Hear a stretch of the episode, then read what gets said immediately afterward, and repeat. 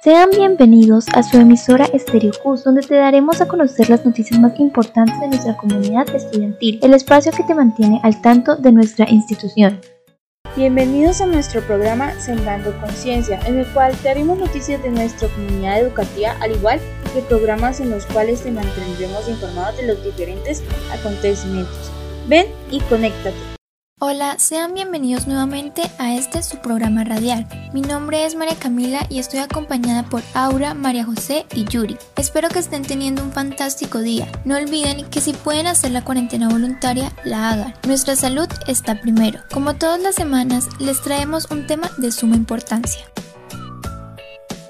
Hablaremos sobre la calidad del aire. Una buena o mala calidad del aire tiene que ver con el grado de pureza del aire que respiramos y esta pureza viene determinada por una mayor o menor concentración de sustancias o elementos indeseables presentes en la atmósfera, es decir, de los contaminantes atmosféricos. En Colombia, el monitoreo y control de la contaminación atmosférica ha tomado día a día mayor relevancia debido a que, según cifras de la Organización Mundial de la Salud, una de cada ocho muertes ocurridas a nivel mundial es ocasionada por la contaminación del aire. A nivel el Departamento Nacional de Planeación estimó que durante el año 2015 los efectos de este fenómeno estuvieron asociados por 10.527 muertes y 67,8 millones de síntomas y enfermedades.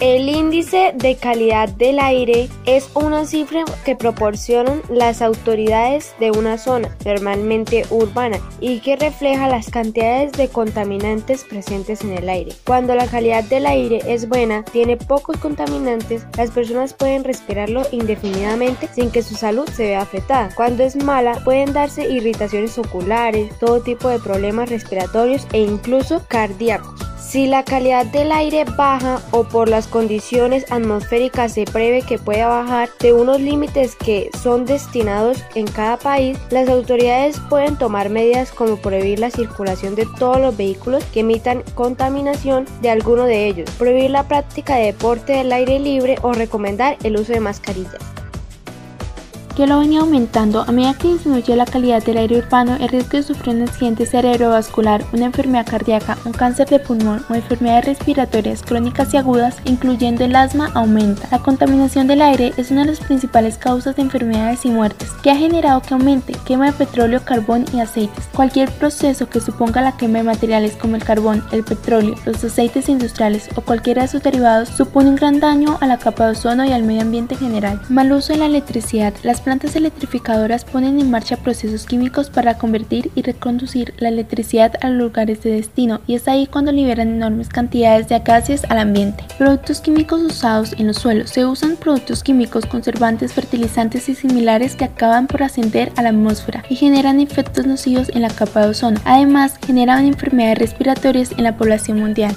Minería y extracción de materiales. La extracción legal o ilegal de materiales generan enormes cantidades de gases que ascienden a la atmósfera y contaminan los ambientes. Industrialización excesiva. El aumento de fábricas y el consumo masivo son otra causa de la contaminación atmosférica. Cuando mayor sea la demanda de artículos, mayores serán los efectos nocivos para el planeta. ¿Qué podemos hacer para mejorar la calidad del aire? La contaminación atmosférica afecta a la salud de los seres vivos del planeta. Un cambio sobre la atmósfera puede ir acompañado de una repercusión sobre los seres vivos. Algunas acciones que pueden tenerse en cuenta para mejorar la calidad del aire son movilidad sostenible, desplácese a pie o en bicicleta en recorridos cortos Utilice el transporte público y reduzca al máximo el uso del vehículo particular. Aproveche los servicios cercanos y evite desplazamientos innecesarios con vehículo particular. Si es necesario utilizar el transporte privado, considere la opción de compartirlo siempre que sea posible. Consumo responsable. En el caso de la adquisición de vehículos, infórmese sobre los valores de emisiones contaminantes. Tenga en cuenta los productos y servicios con etiquetas y certificados ecológicos. Priorice los productos locales frente a los que requieren transporte internacional. Evite artículos que contengan productos tóxicos y busque alternativas ecológicas. Energía. Evite el derroche energético en todos los ámbitos. Adquiera aparatos teniendo en cuenta criterios de eficiencia energética. Los electrodomésticos de clase A son los más sostenibles. Residuos.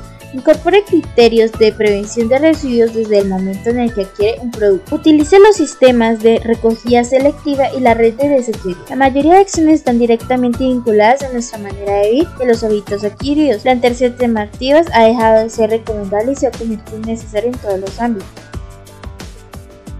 Espero les haya gustado el programa del día de hoy, al igual que sigas estos consejos los cuales beneficiarán tu salud y tu calidad de vida.